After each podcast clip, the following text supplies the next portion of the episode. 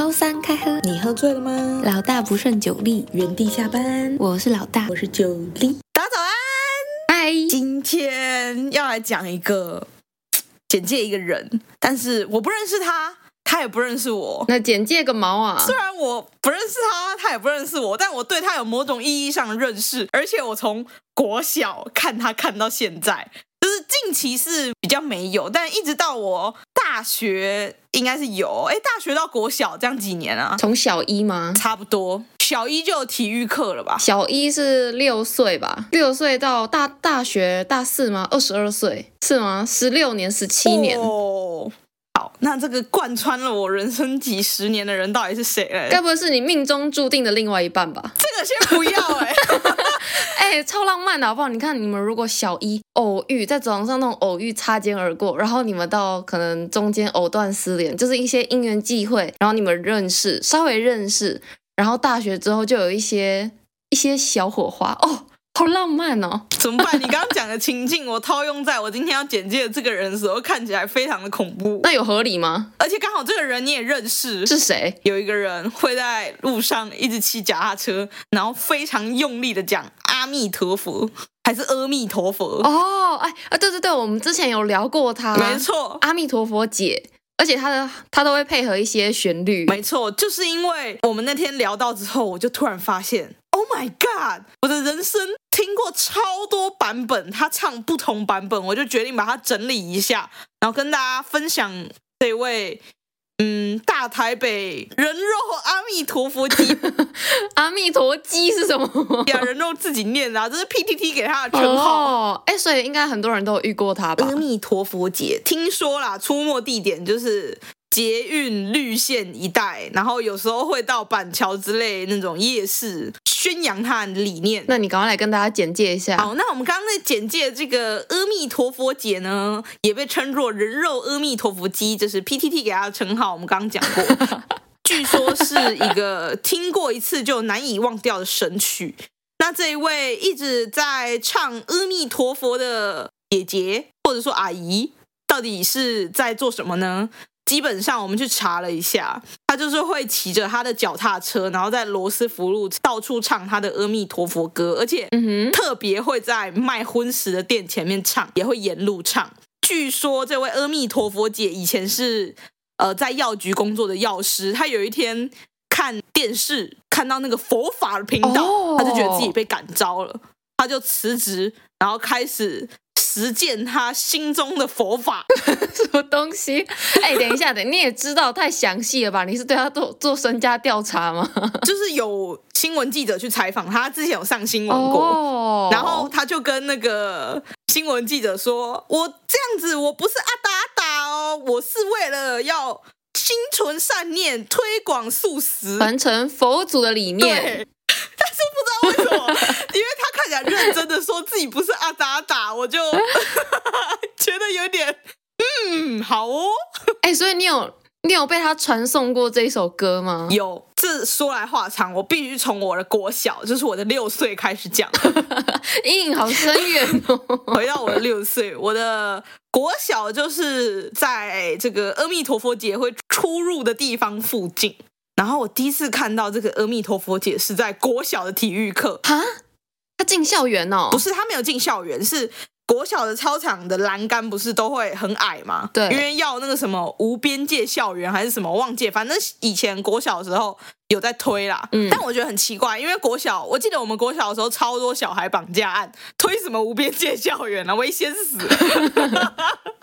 好，这是题外话。那主要来讲到我们的阿弥陀佛姐，就是我们在操场上课的体育课的时候，我们的操场的矮栅栏看出去的路对面就会有一个烧腊店，然后因为那条路小小，就是一个巷口那种路的大小，嗯哼，那时候我就会常常大家都会听到有一个阿姨在骑脚踏车，然后一直唱那个阿弥陀佛，而且它是有那个什么，还有一个旋律，有重音的，它是阿弥陀，是吗？阿弥陀还是阿弥陀？哎，这是什么 机器人哦？好，反正对，它就是有个重音。然后我一直记得，我小时候听到的一直都是两只老虎或是小蜜蜂，因为就是小时候听儿歌嘛，所以就一定会听出这两个。我那时候还不觉得这个人有什么很奇怪，只是觉得这个人很喜欢在路上乱唱歌。哎，我从来没有听过他唱有就是儿歌旋律的，哎，我听到都是那种重音版本，哎，你说。它没有旋律吗？就只是一直有一个重音这样。对，就是呃弥陀呃弥陀啊，然后就是类似这种的。我知道是不是在人声很吵的地方，他没有办法唱有旋律的？有可能。我等下再跟你讲一下我遇到他的故事，非常荒谬。你先讲你的。你觉得我的很荒谬？OK，好，真的很夸张。回到我的国小的时候。因为每次体育课很长，就是那个阿姨就在那个烧腊店前面唱，然后那个老板看起来超无奈的，前面还掉一排鸭肉。哎，对对对对，然后因为。每个人的国小班上一定有那种比较皮的男生。嗯，体育课不是老师就是带完操，然后大家跑步跑操场两圈之后，老师就会说：“好，那我们今天就是打篮球。”然后大家就会去拿球，然后各自去打嘛。嗯，对对对对对。女生通常都会跑去树下乘凉嘛。没错，漂亮女生啦。呃，漂亮女生，对对对。好，然后我就看到，我还记得超清楚诶，因为那一天我们是我们学校的沙坑，那天要教跳远。然后我还记得那个老师，他一跳他就闪到腰，所以是一个年轻的老师来代班，就是把那个老师扶回那个。我还记得他是我们教务处的主任吗？还是什么？反正他有点年纪，他示范一次跳远之后，他好像就整个月都是那个年轻的老师来代班。哇，真的是使出浑身解数来带你们呢，对，很尽责。然后那个年轻的老师就比较。随便一点，因为以前我们那个比较老的体育老师，他是会规定说，哎，你们两个两个一组，然后比如说学那个运球，篮球运球，你们要做几组才可以停这样。然后那老师就说，oh. 好，那就各自解散，各自练习哦，这样。然后那老师就会站在旁边看大家。嗯，因为我们那次上那个跳远课嘛，然后沙坑就只有一个。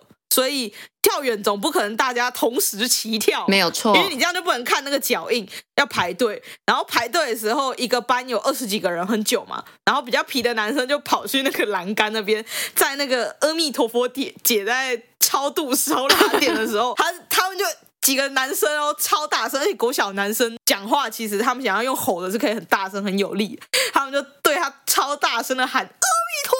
然后那个阿姨就突然停了，然后他就把车骑过来，然后比那些小男生唱的都更大声的阿弥陀佛，而且是小蜜蜂版本。他们在较劲哦。对，所有在跳那个跳远坑的人都在看着他们。反正他们唱了，真的唱很久，因为我记得我排了两次跳远，就是轮完二十几个人，然后对四十几个人已经轮一轮了两遍嘛。所以他们是带着怒气在互互相较劲的吗？我是觉得。那个阿弥陀佛姐是非常用力的在较劲，但是我们班的小男生应该只是觉得很好玩，不知道好玩在哪里，然后就吼得更大声，这样，好瞎哦，什么场景啊？结果最后就是大家已经跳完了，然后我就听到那个阿姨就是使出超大声的声音，然后就说祝大家平安，然后他就起走了，高歌离席，哦，大家都傻眼了，然后。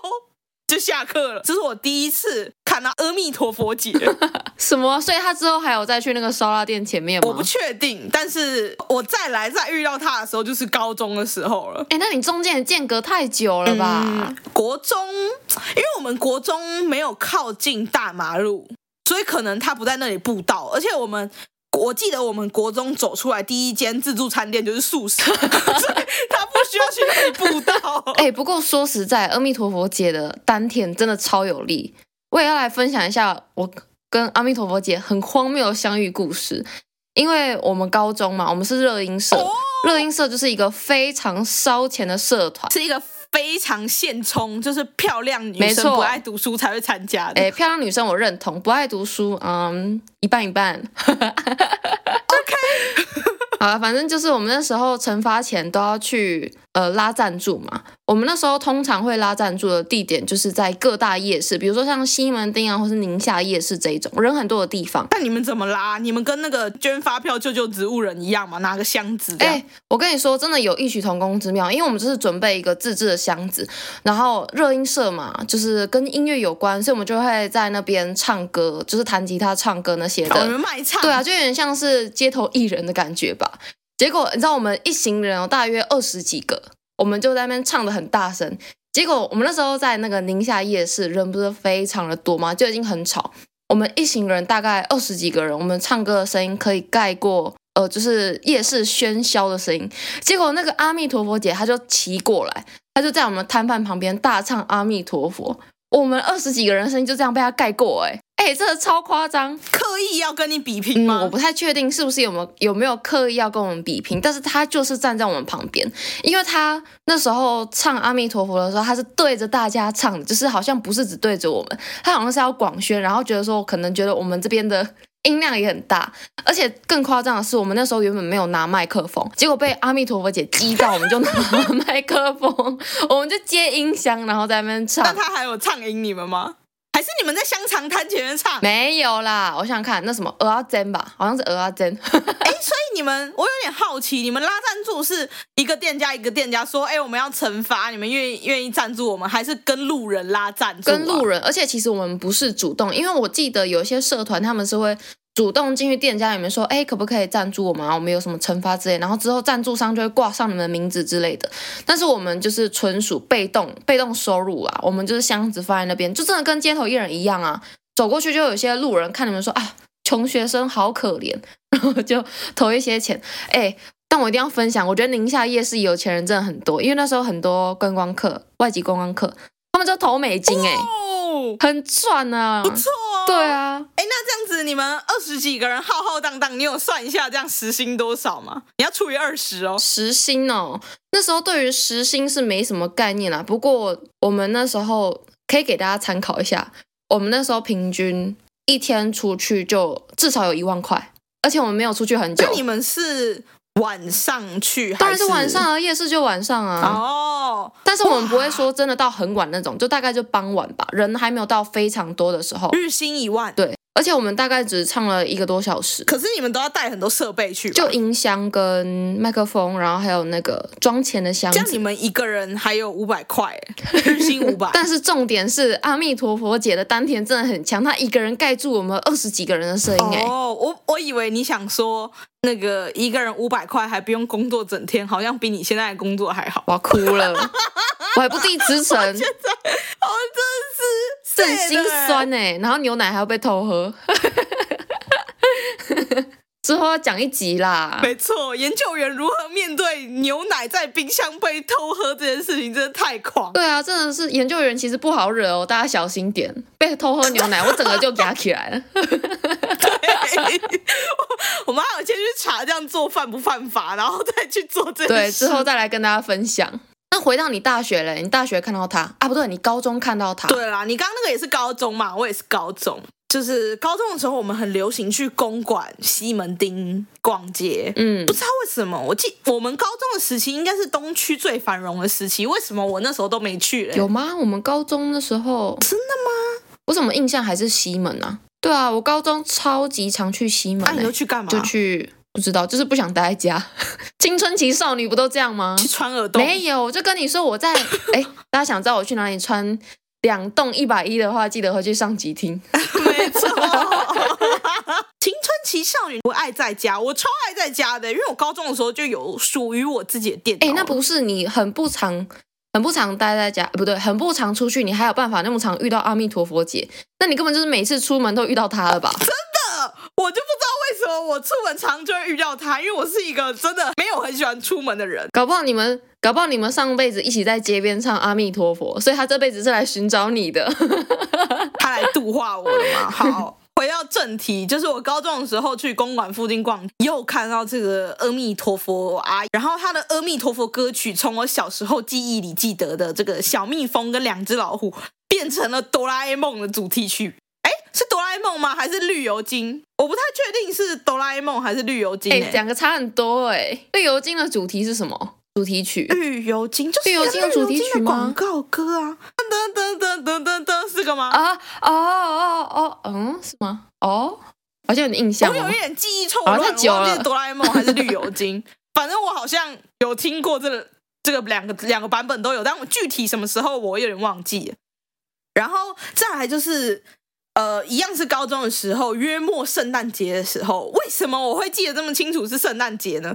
因为我又在公馆附近的哎，不是公馆，我在景美附近的鹅肉摊看到阿弥陀佛姐就停着她的脚踏车，然后她还围一个围巾，很圣诞节，上面有一个姜饼人，还有仪式感哦。他就在唱叮叮当旋律版的阿弥陀佛，真的超好笑。也太有氛围了吧！哎、欸，阿婆很有仪式感呢，OK 哦。他都一直换新曲，佛祖会开心呢、啊。谁想一直听同样旋律的？到高中的时候，我就觉得 哦，这人超怪，就是他从国我国小唱到高中，国小到高中哦，六六年加三年再三年，十二年哎。而且你刚刚说在国小的时候，你听到的是两只老虎跟小蜜蜂，他是不是想说附近的人？是什么样的族群，什么样的年纪，他就唱什么样的歌啊？是吗？还是只是刚好那个他换季，季节限定就对了。好，反正后来就是有一天，我就在家吃饭的时候，我就看到阿弥陀姐上新闻了。为了证实我的记忆没错，我还。刻意去搜了一下，真的在二零一四年的六月三十号，那个三立新闻台有一个独家报道，夜市阿弥陀佛姐传教特立独行。他在普度众生。有兴趣的话，也可以去找一下。虽然三三立电视台最近争议有点多啦，他我帮大家简单简介一下。其实前面有说过，但我们这里再说的更仔细一点。基本上就是有新闻去采访这个阿弥陀佛姐。然后阿弥陀佛姐就说，她是有受菩萨戒的，她不是头壳坏掉的人，她是真心为了大众祈福，是为了众生的利益而唱这个阿弥陀佛。所以他自己真的有指出，他会特别在荤食店前面唱阿弥陀佛吗？有有，他有说，他就是为了要宣扬吃素，然后帮这些这个荤食摊给他们一些观念。哎，我之前。在公馆好像就是看到他在兰家挂包唱，但是我最近已经很少看到他了。台大的人会说，就是在公馆附近的怪人，他们会说是 NPC。为什么？因为就是很奇怪的人，就是你碰到奇怪的人，就有点像是碰到了一个。就是设定游戏设定在这里的人物事件，就是当做奇闻看看。哎、欸，可是阿弥陀佛姐不止出没在公馆吧？可是她真的蛮常出没在公馆，我严重怀疑她住万里，因为她都会在那个罗斯福路那条路上一直骑来骑去。然后因为到那个台电大楼那里就没有那个脚踏车道了嘛，所以她就会可能会在公馆那里做一个折返。她是不是已经超度自己成功了？最，最近都没看到。反正我觉得她算是一个无害的 NPC 啦，因为我在台大校园里面有遇到。有攻击性的，之后也来跟大家分享一下，超恐怖。好了，至少他是释放善意的，对，他是用他的歌声来普渡，不是普渡众生，他是他是什么啊？普渡荤食摊吗？他是为了大众祈福啦。但我觉得我们两个真的是很常遇到怪里怪气的人，之后应该要来跟大家分享一下，真的很夸张，随随便便走在路上都来一个。最后要来分享一个，我认真觉得。阿弥陀佛姐有一点太不社会化了，怎么说？离我太近了，什么意思？这一次这个阿弥陀佛姐，我这次遇到她，又是跟我哥，是非常近距离的一次见到。大概是大学的时候，我跟我哥要去看电影，然后那部电影是什么？其实我有点忘记了，我就问了，回去特别问了我哥，我我们那时候到底看什么？他说他不记得了。然后我们在在合体跑步的时候，我哥就突然停下来，他就说：“哎。”怪兽与他们的产地二，然后我就说啊，你说什么？哈，你们看的电影吗？对，然后我就回去查了一下，因为那时候小白刚好在智利，所以我非常高的几率是跟我哥去看。等下你看电影好友只有两位是吗？哥哥也算好友吗？算啊，嗯，那可能只有两位，不知道你下次要不要约我看一下电影？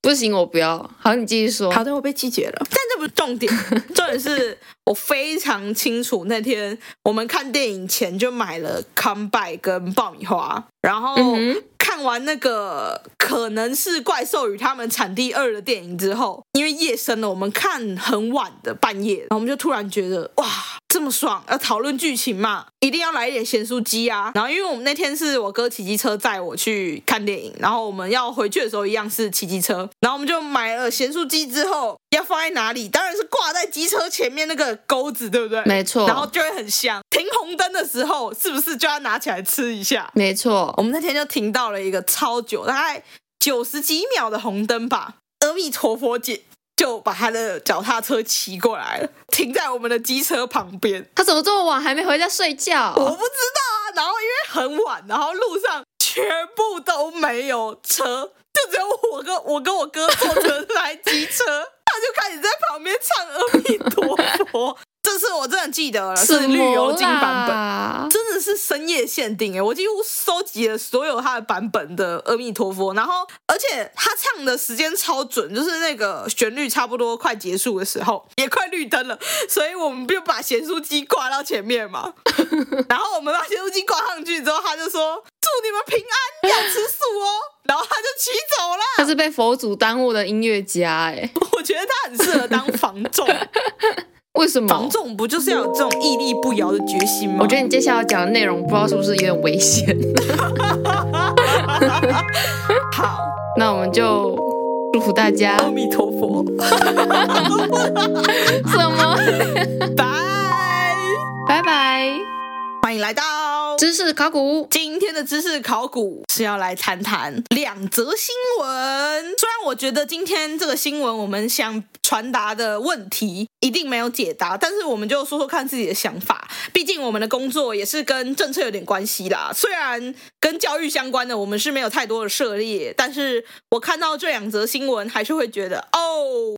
台湾没救了，你应该看到很多新闻都会觉得台湾没救吧？哦、呃，对，差不多啦。简单来说呢，有两篇新闻，一篇是在二零二三年的十一月一号。很近哦，最近的事情。好近哦！另一个新闻是在二零一零年的十二月二十五号。哇，圣诞节被霸凌！你想先听哪一个新闻？我想先听圣诞节发生了什么事。OK，好，圣诞节的时候呢，没有人被霸凌，但是有人发表了一些对霸凌的想法。二零一零年十二月二十五号，记者邱少文跟李文怡的台北报道。二零一零年圣诞节这一天发生了什么事呢？台北市的教育局啊，广邀各个学校的校长举行了一个加强防范校园霸凌的研习工作。有一位来自敦叙工商的校长就发表了他对霸凌的一个想法，然后甚至自曝了校内近期发生了两起霸凌案。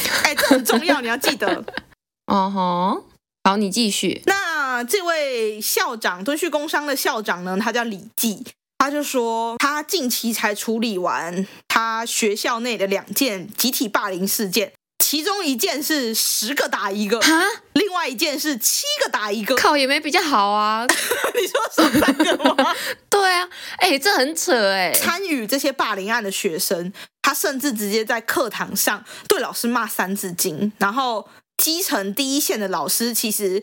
对这些学生是束手无策的，哦、因为当时的时空背景环境就是二零一零年的时候，其实教育是在推行零体罚，然后取消退学。我记得很久以前就有那种说什么记过记到几只过就要强迫转学，不是吗？嗯哼。但我后来去翻了一下，可能很多都是骗人的，就是他只是骗你会这样。事实上，嗯，对啊，行政程序上好像是取消退学这样的一个教育理念啦。因为他们觉得不合宜，没有啦。其实不是说就是你呃记满三支大过，还是有可能被就是被转学。但是这个是在双方就是家长跟学校那边都有协调好才会转学。但是通常你在寄到三支大锅之前，你就会做一些什么校园服务啊、爱校服务，然后去消过。哦，对对。你是不是很常做爱校服务啊？好啦，经验分享好不好？你继续。那你分享一下爱校服务都在干嘛？你做什么事情可以抵消？比如说你霸凌别人，然后被记过。你不要，你不要假装我霸凌别人，我没有霸凌别人，反正我就是假设。那你不要假设我霸凌别人，你你假设其他的。好啊，你假设你吃了别人的便当，吃别人便当被记过，好，我接受。OK，别人的便当里有香肠，好吃。好了，反正爱校就是那种扫扫校园啊，然后搬搬椅子啊，就是类似这种很无聊，然后去拔草。拔什么草？就是我们操场，操场旁边不是都有一些小草地吗？哦。然后有时候就是在呃别人来呃请别人来除草之前，有一些草可能长了，但是又还不需要到除草的地步，就去拔草啊。那这样你对那个被你吃掉便当里的香肠的同学有任何的补偿吗？这样只是补偿爽到学校啊。对啊，烂死了。那我要还他一根香肠吗？之类的啊，就是比如说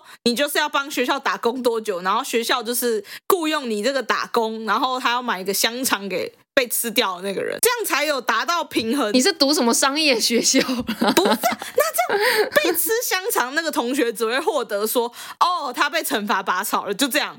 那不就是在教小孩说报复别人吗？我想想看，我那时候被记过，大部分都是因为没去上课，哎，但是也很难，我们也没有什么补课的机制啊。好，你继续说十打一跟七打一啦。好，十打一跟七打一，反正就是。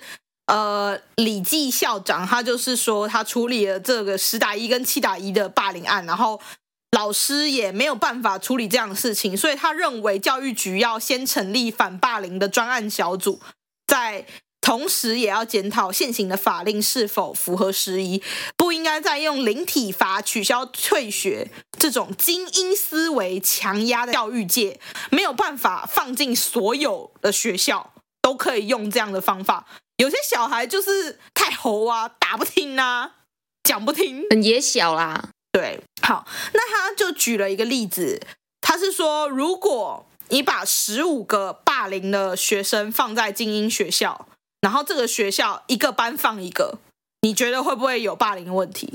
啊，你再说一次，我刚慌神了。OK，好。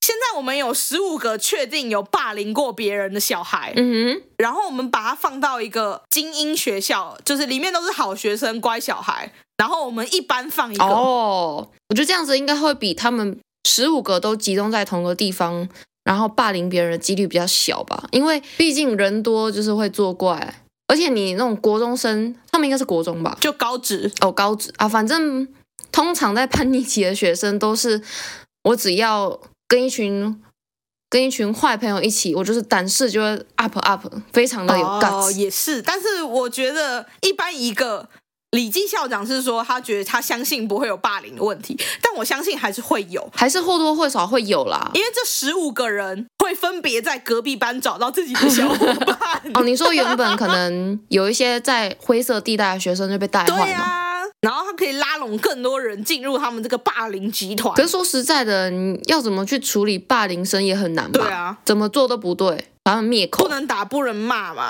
然后有一些可能会是恐龙家长啊，他就会说，那就是哦，老师的问题啊，老师你要会教啊。真的很难哎。所以他们贵校到底是发生了什么样霸凌的事件？还特地成立霸凌专案小组，其实很严重哎。呃，是二零一零年的时候有这两件，就是十打一跟七打一嘛。对，这个校长他自己是觉得说，呃，根本上要解决这个问题是学生长期在考试的制度下被区分等级，等于整体的结构性有一个失衡的问题嘛，变成说他们把十五个会霸凌别人的学生集中在了特定的学校，所以才会衍生出。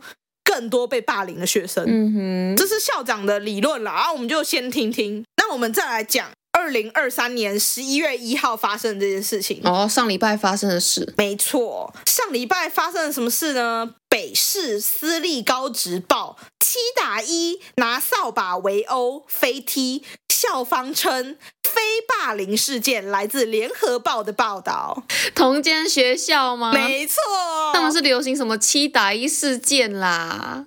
他们校园风气哦，二零一零年他们就有一个七打一的传统，好糟哦！这间学校该被踢爆哎。那我们这则报道就是近期今年的这则报道，他就讲的比较仔细了，就是台北市某私立高职高一哦，发生肢体冲突事件，影片流出，其中我就大概跟大家。呃，简介一下那个影片发生什么事情。简单来说，就是有一个人站在水槽还是什么东西前面，然后有七个同学拿扫把打那个人的屁股。啊，有病哦！因为那个人后来说他很痛，他们还把他的那个脖子架住，然后有一个人从后面奔跑，然后飞踢他的头。哎，这超扯的！而且我看那个影片，那个人都已经就是被踢到头，我猜他是有点脑震荡，因为他在地板上干呕。嗯，他躺在地板上干呕。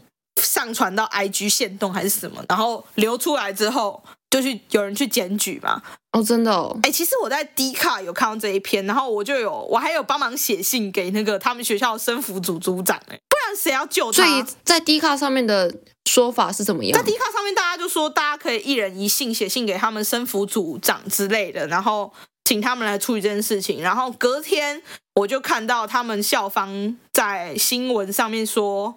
敦叙工商，我们学校已经处理了这件事情，但是学校去召开了这个紧急学生奖惩会议之后，发现这根本不是一个霸凌事件，只是肢体冲突。然后，如果依照肢体冲突的这个事件等级，学校不用启动霸凌专案小组，所以最后给这些学生的一个惩罚，在家反省五天，扯爆了。哎，这。校方不能这样子。假如说今天被霸凌的是校方自己的小孩，他们作何感想？我是不知道啦。反正因为他们是有按照一些就是学校办法规定的，就是他们我刚说了嘛，他们学校有召开紧急学生奖惩会员会，然后他们是有按照学生管理办法的规定，对已施暴的学生做出一个大过，然后请各自的家长带回家管束五天哦。我觉得太扯了，扯！光是说非霸凌这件事情。另外，学校有在就是这这件调查事件，他们有呃做一个调查之后，他们是说，因为这个事件是有这些同学啊，他们跟同班同学有言语冲突，决定用下课时间相约到校内比较偏僻的地方理论理论。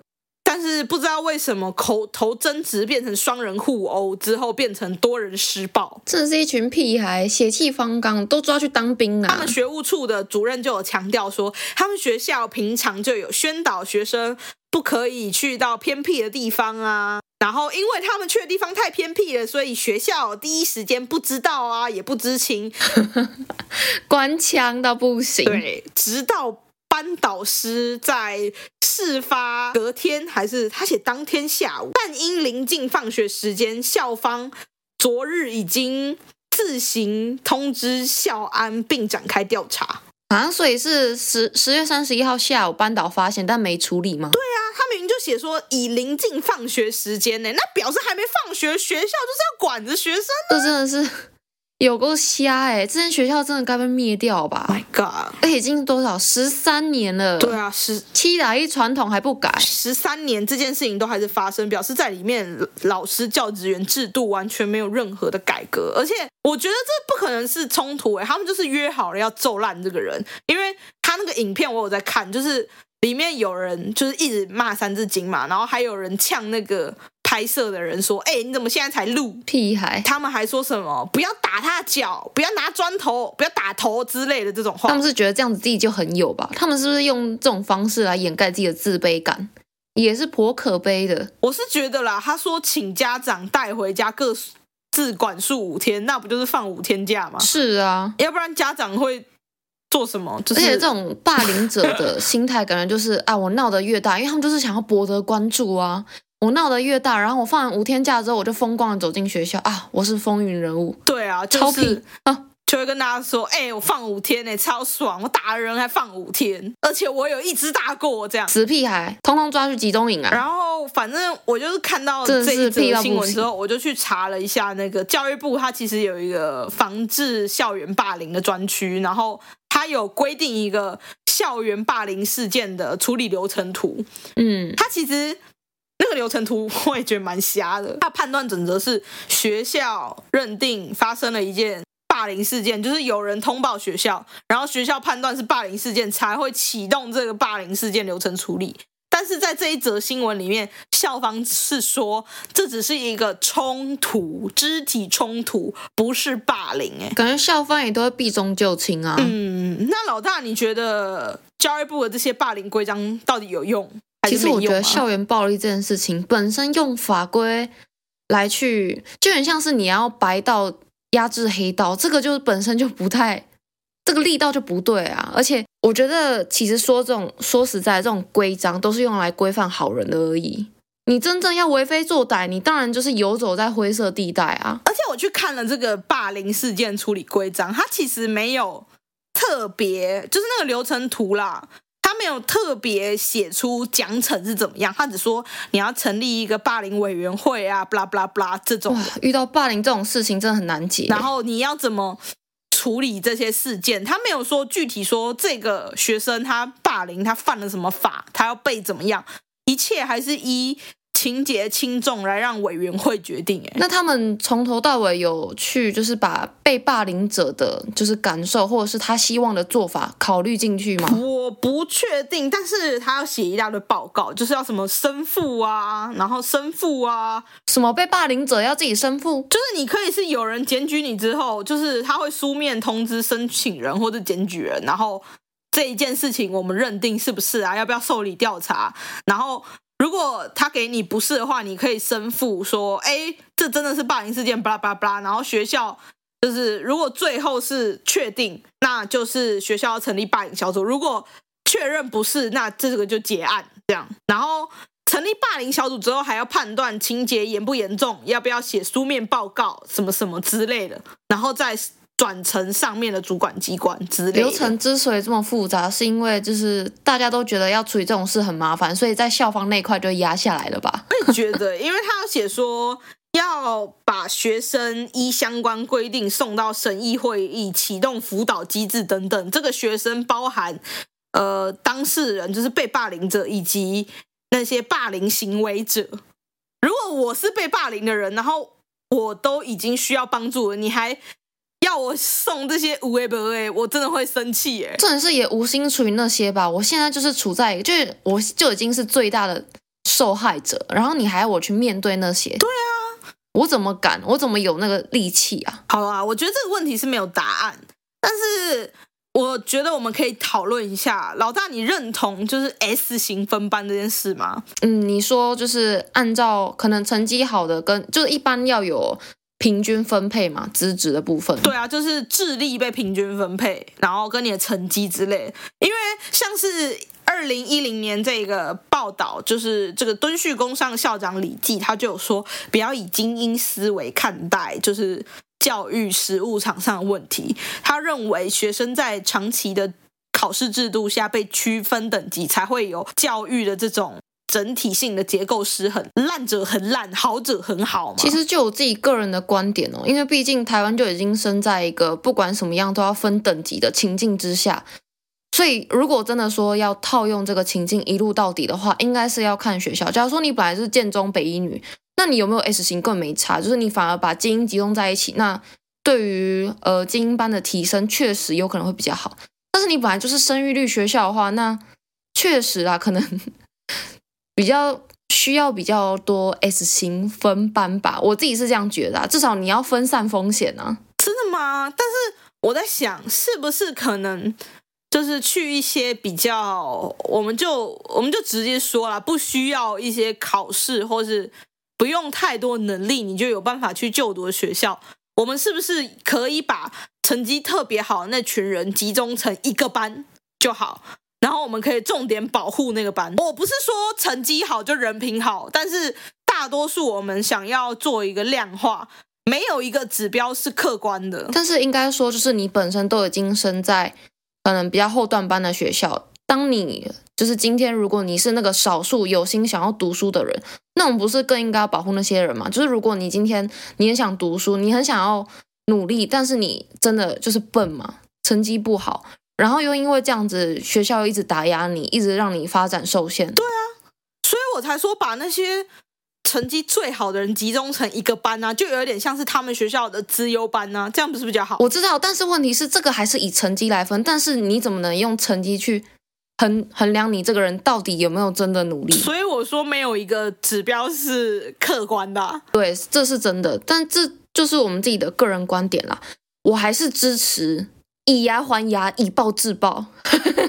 可是你在以牙还牙、以暴制暴的同时，你就浪费了很多隐性的时间成本啊！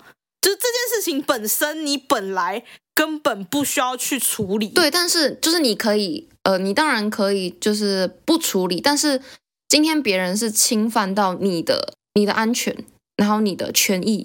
就是当这件事情已经浮上台面的时候，你势必要做出一些行为来保护你自己吧。你至少要懂得反击。如果你是一个不会反击的人，我不是说真的就是别人打你一拳，你就一定要一拳敲回去。你可能可以透过其他的做法，但至少不要当个不反击的人。如果你现在是一个政策的决策者，嗯，你会想要怎么解决这个生态系的问题吗？其实我前面已经有一点透露出我的想法，我想要当个极端一点的人。如果真的要彻底解决霸凌这个问题，OK，那我们就来一个集坏宝宝章的制度好了，集满三个霸凌点，你就是送去当兵，终身为国家奉献。坏宝宝制度，哦。那这样，如果他到军队里再去霸凌别人嘞，那就是严格管束。反正你都已经在军队里，你没什么好失去了。反正上面还有一堆你的学长们，哦，就是以暴制暴嘛。对啊，OK 吧，很合理啦。哎，其实我觉得不错哎，反正不是那个什么啊，台湾不是兵力缺乏哦。拜托我一个政策解决两个问题，哎，我真的是太适合去当官了。你这样子，我们去。送去当兵的那些阿萨布鲁都就是可能有一些不光彩的过去，嗯、你怎么能确定他上战场不会背骨？当然也是不奢求太多，这只是一个惩罚的机制，然后顺便提升一下我国的军备能量啊。重点是要解决霸凌者这件事情。就看起来数字有提升吗？哎，对。哇，那都送去当兵之后，哇，那学校应该可以关很多，然后我们就可以把那个每个学校那个。没有坏宝宝章的人集起来，再开一个普通宝宝，对，普通宝宝的学校，然后上面就是精英宝宝学校，好可怕哦！这样分级，让人人生压力好大。亚洲社会就是这样啊。今天就是跟大家分享一下两则新闻，以及我认为过了十三年，这个世界还是没有变。哎，好啦，那总归一句。如果不想被抓去当兵的话，记得按赞、订阅、分享我们的 podcast 还有 IG，然后给我们五星好评哦。我以为你要说总归一句，直到直到有周休三日那一天，我才相信世界变了。周休三日也不会解决霸凌者，好不好？霸凌者只会更多，少被打一天呢、啊。啊，可以约出来私下打斗、哦。不是啊，你就知道你会被打，你为什么还要去？啊，如果你在楼下，你家楼下被被抓到怎么办？哎，他总不能进你家吧？你不要出门啊。I don't know. OK。或者你有什么酷酷的研究问题，欢迎在 Apple Podcast 或是 IG 留言给我们，都会回复哦。如果有特别研究问题，可能也会拿来知识考古一下。那我们祝福大家，都不用当兵，拜拜拜。